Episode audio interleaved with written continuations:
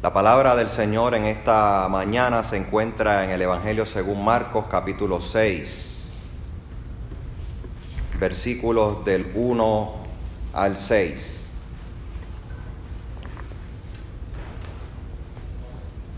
Repito, Evangelio según Marcos capítulo 6, versículos del 1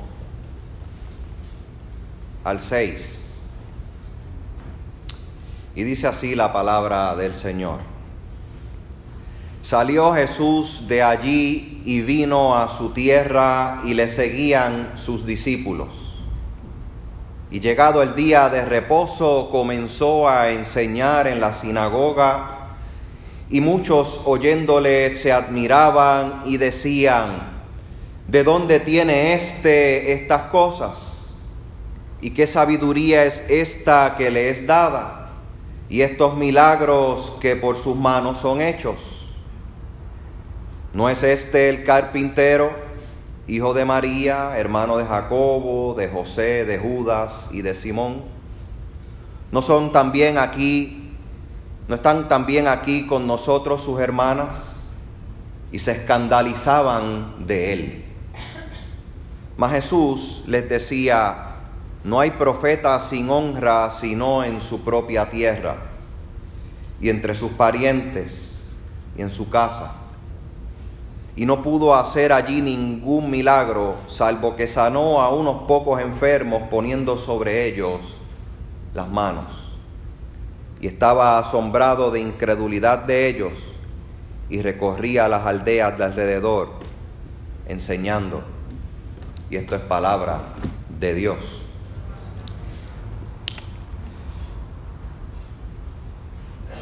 Todos los equipos latinoamericanos e hispanos se eliminaron de la FIFA, ¿sabe? El jueves tuvimos la oportunidad de consolar al pastor Gabaldá. Algo, él no estaba tan al tanto de lo que estaba sucediendo, no estaba muy animado con el asunto. A todos los que le iban a Argentina, pues las condolencias desde hace un tiempito antes. Y en estos días recientes, realmente pensaba que Uruguay tenía opciones más que Brasil, pero nos eliminaron en el camino. Uno de esos que se encuentra ya eliminado de ese torneo dijo lo siguiente. Interrumpieron nuestro sueño, pero no nos lo quitaron de nuestra cabeza y nuestros corazones. Eso lo dijo Neymar ante la derrota de su equipo de Brasil. Interrumpieron nuestro sueño, pero no nos lo quitaron de nuestra cabeza y nuestros corazones. Leía esa noticia repasando ideas para el sermón de, de esta mañana y decía, esa frase de este jugador tan importante tengo que compartirla con la iglesia porque me parece que de alguna manera está un tanto relacionada con la experiencia que Jesús está teniendo conforme al pasaje bíblico que acabamos de leer hace un momento. Si usted busca su versión Reina Valera va a encontrar que a esta porción bíblica se le pone como título Jesús en Nazaret y en ningún lado del texto que leímos habla que Jesús está en Nazaret.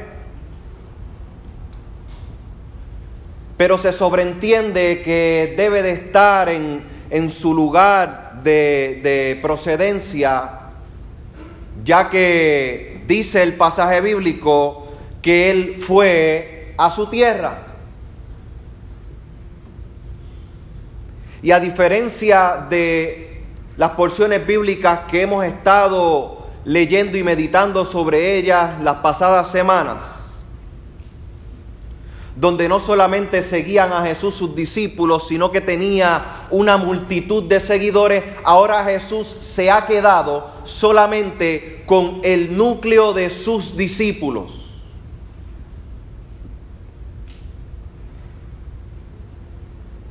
Y se encuentran ahora los discípulos de Jesús y el Maestro en el lugar de origen del Maestro, en el día de reposo.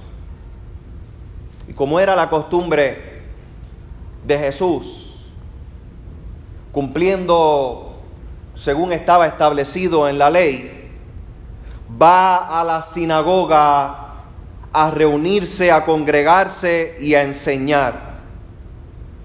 Y mientras le escuchaban, la gente se admiraba. Los que estaban allí congregados en la sinagoga se admiraban de sus enseñanzas.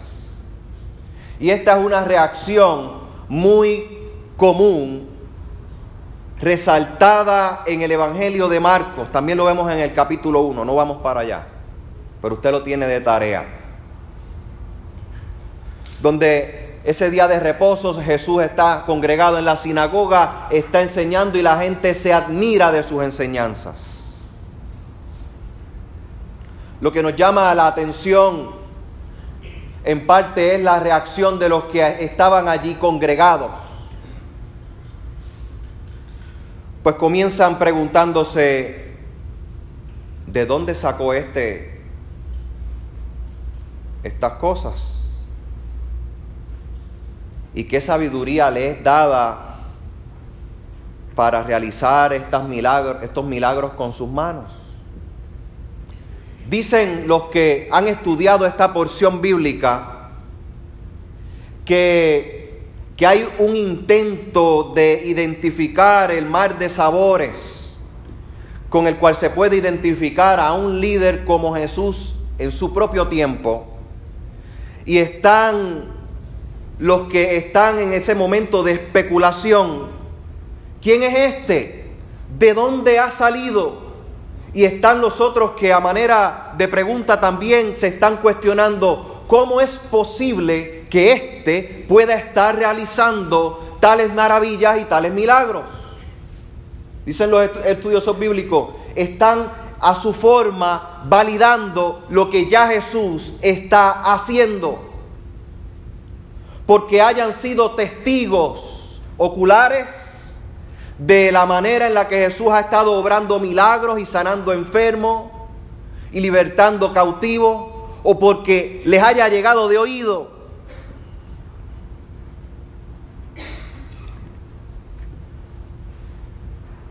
Están en ese momento. Durante esta semana próxima, nos estaremos entregando a una aventura de juegos para la vida. Con 36 niños y niñas que más de un 80% no pisa este espacio. Pero están bien cerca de nosotros nos uniremos a un esfuerzo que realizan miles de iglesias alrededor del mundo, aún con aires de tormenta.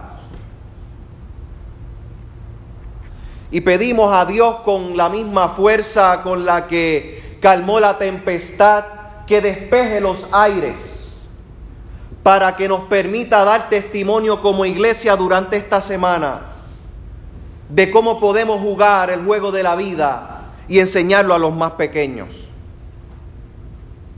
Nos vamos a unir a iglesias que alrededor del mundo ponen sus recursos al haber de la comunidad y se impactan cerca de 3 millones de niños en el mundo.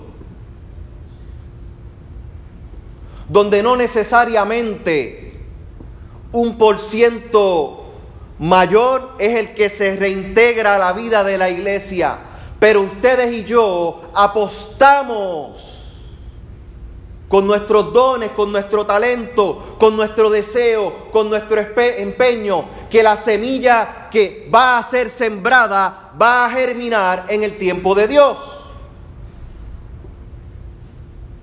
Aunque parezca que no se hizo mucho.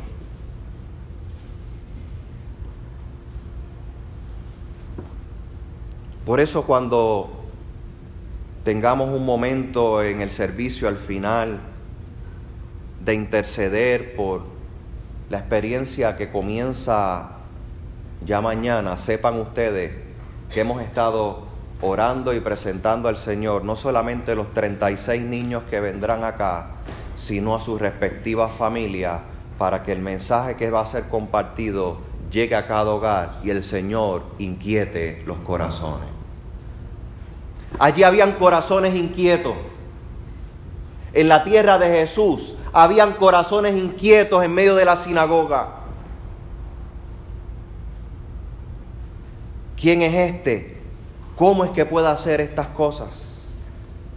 Pero usted sabe lo que pesa más normalmente por nuestra propia naturaleza, que es algo que le vamos a enseñar a los niños o que quizás los niños van a escuchar desde el contexto bíblico, que el pecado sale de nosotros como si fuera un perfume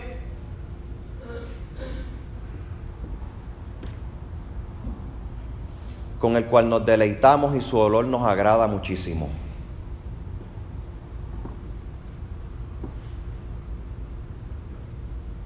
Y entonces comienzan otra serie de preguntas que se hacen los que están en la sinagoga. ¿No es este el carpintero? ¿No son los hermanos de este que está hablándonos? Jacobo, José, Judas y Simón. ¿No están también aquí sus hermanas?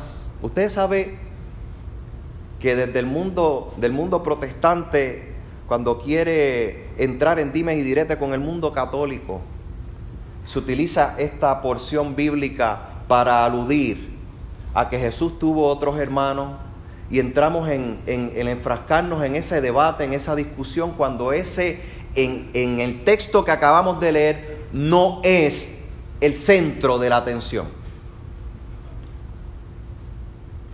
Aquí hay un intento de menosprecio Aquí hay un intento de decir que lo que está haciendo Jesús en medio de ellos no tiene ningún tipo de valor. No les cobra sentido a la gente de su propia tierra. Y dicen los eruditos bíblicos que se escandalizaban de él. Porque usted sabe algo, la gente en medio de aquel tiempo había ya obviado que María había conocido o había estado juntada con José. Por eso no hay ni tan siquiera una referencia a José aquí. Porque para muchos Jesús podía haber sido un bastardo. ¿Usted sabe lo que significa eso?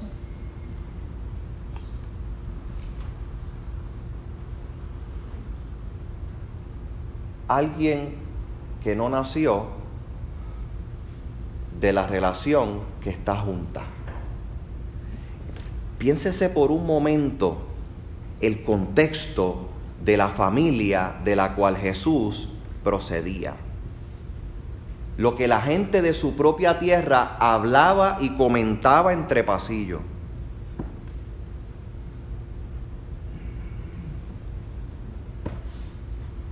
No hay que ser un sabio para poder entender por qué Jesús no hizo muchos milagros en su propia tierra.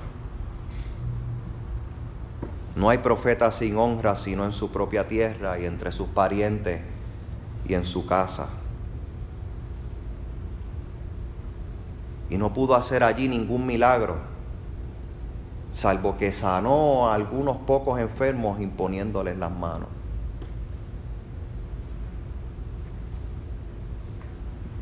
Es como cuando el sueño de uno de compartir la buena nueva del Evangelio en su propio espacio conocido se ve interrumpido, como decía el futbolista. Pero eso no menoscabó el sueño de seguir compartiendo el mensaje del Evangelio. No hubo nada que lo quitara de la cabeza ni del corazón de Jesús para continuar hacia adelante con su ministerio.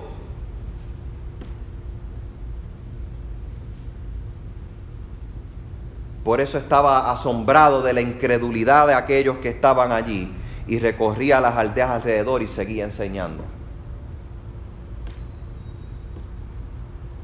Mi amada familia, probablemente en medio de, de, las situaciones que a veces experimentamos en medio de la familia de la fe y de los esfuerzos que ponemos y empeño para corresponder a Dios, pareciera que no estamos haciendo mucho. Eso es lo que pareciera para nosotros. Lo que me gustaría, pues así el Señor me ha puesto en el corazón compartir, es que pongamos nuestra, nuestra mente, nuestra cabeza y nuestro corazón en sintonía con el sueño de Dios.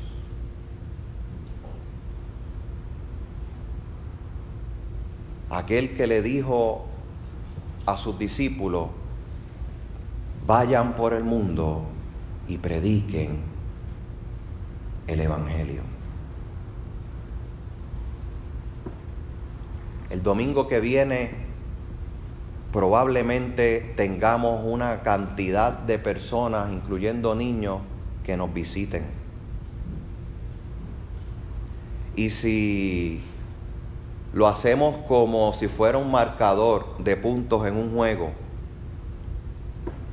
probablemente vamos a, ver una cantidad que sea de dos dígitos de personas que nos van a estar visitando el próximo domingo. Es casi seguro que tengamos una cantidad de dos dígitos de gente que nos congregamos aquí fielmente para honrar, glorificar el nombre del Señor y servir en su nombre. Probablemente en dos semanas la cantidad de personas que nos visiten no lleguen a los dos dígitos.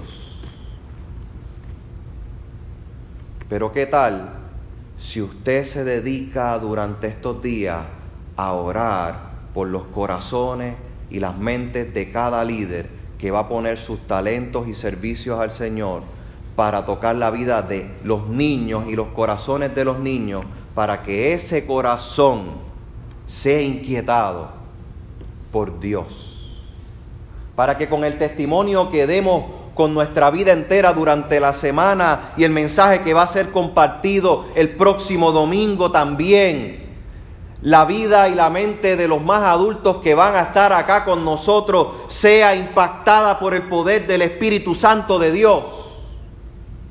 De manera tal que ustedes y yo nos alegremos que el Señor ponga una sonrisa en nuestro rostro, viendo el sueño de Dios cumplido en medio de la iglesia, cuando la iglesia es obediente y cumple el propósito de Dios.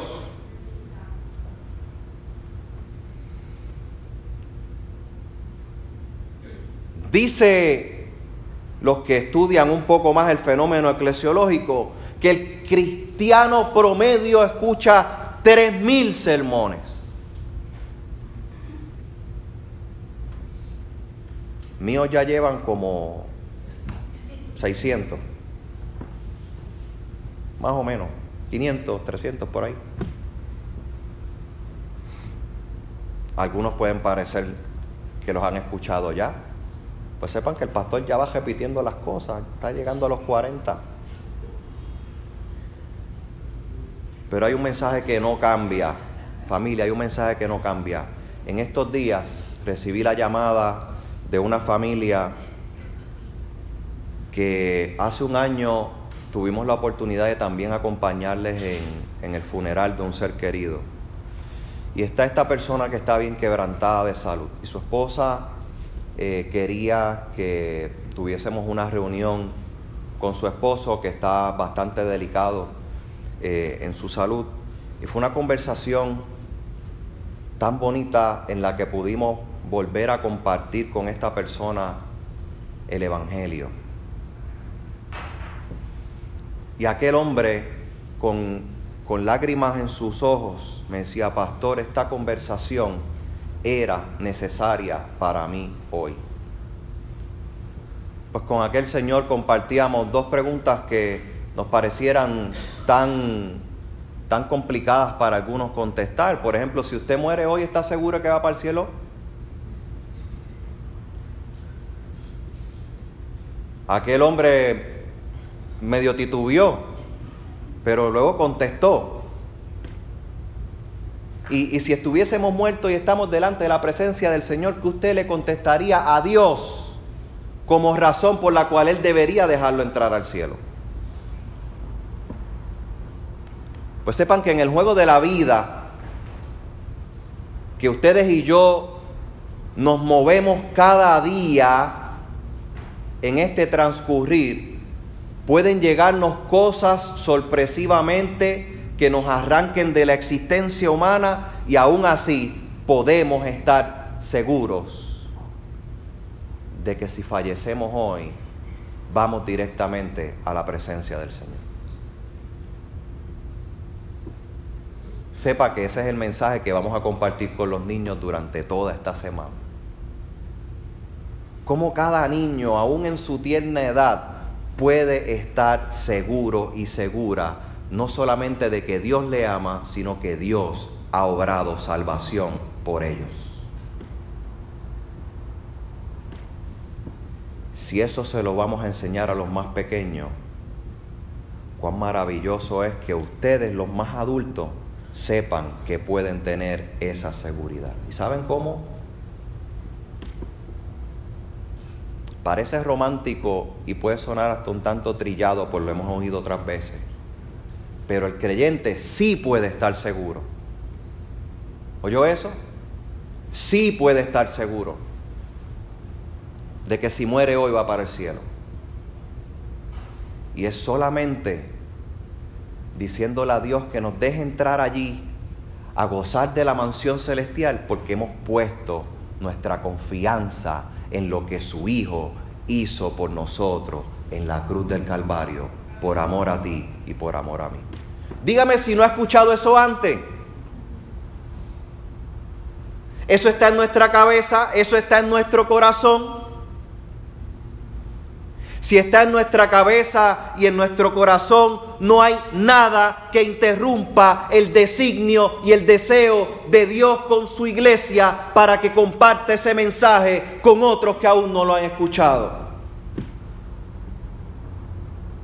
Jesús no estaba para perder el tiempo en su tierra. No me escuchan aquí, lo sigo caminando hacia otro lado. ¿No fue esa la enseñanza que le dio también a sus discípulos más adelante cuando iba a entrar a Jerusalén a encarar la cruz? Vayan a la aldea, busquen al pollino. Si no los reciben, pues siguen caminando. Y en otra instancia igual, si no los reciben en las casas, sacúdense en las sandalias y sigan caminando a la próxima. Esta casa, llamada Caparra, de la cual nos sentimos contentos, orgullosos, porque Dios nos ha permitido llegar hasta aquí. Durante esta semana, vuestro pastor les pide que pongan en su mente y en su corazón el sueño de Dios. Ese sueño que se va a ver esparcido por todos los rincones de este espacio. Desde la esquina hasta la imprenta. El perfume de Dios se va a estar esparciendo por todo este espacio mientras se comparte un mensaje transformador y salvífico con cada niño. No es cualquier mensaje. En días recientes, y lo compartíamos aquí el jueves, la iglesia perdió a un joven. No hemos unido a ese dolor de una iglesia nuestra hermana en Villa Carolina. Un joven que fue anciano gobernante allí. Se lanzó de un peñón en Arecibo y se ahogó. Algunos de ustedes escucharon esa historia. Cuando llegan momentos traumáticos como ese a la vida de la iglesia, como ha sucedido aquí también con nosotros. Llega la frustración, llega el desgano, la falta de fuerza, y pensamos que interrumpimos el propósito y el sueño de Dios, pero no hay nada.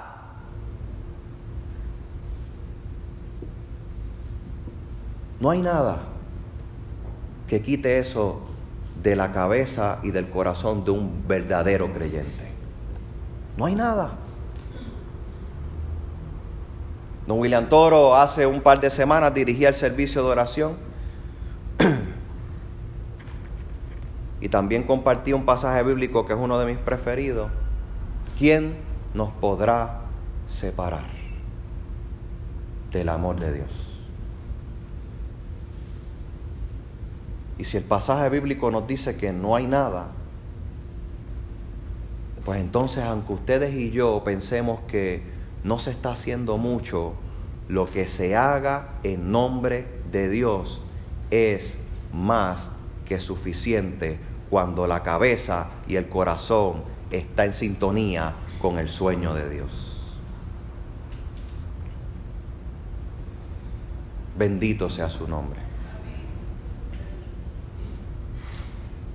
Y pidámosle a Dios hoy y siempre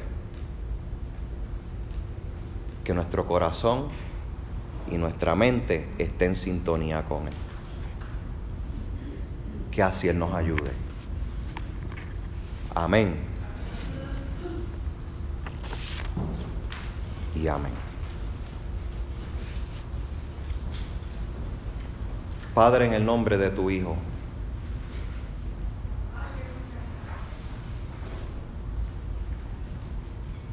tu palabra ya fue predicada. Cada palabra que pusiste en mi mente y corazón fue compartida. Te pido perdón, Señor, si hay algo que, que no te agradó de mis palabras.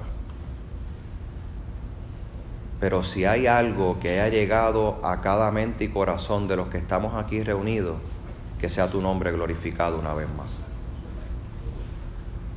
A ti me debo, a ti nos debemos. Y pon en nosotros cada día el deseo de agradarte. en el nombre de Jesús. Amén. Y amén.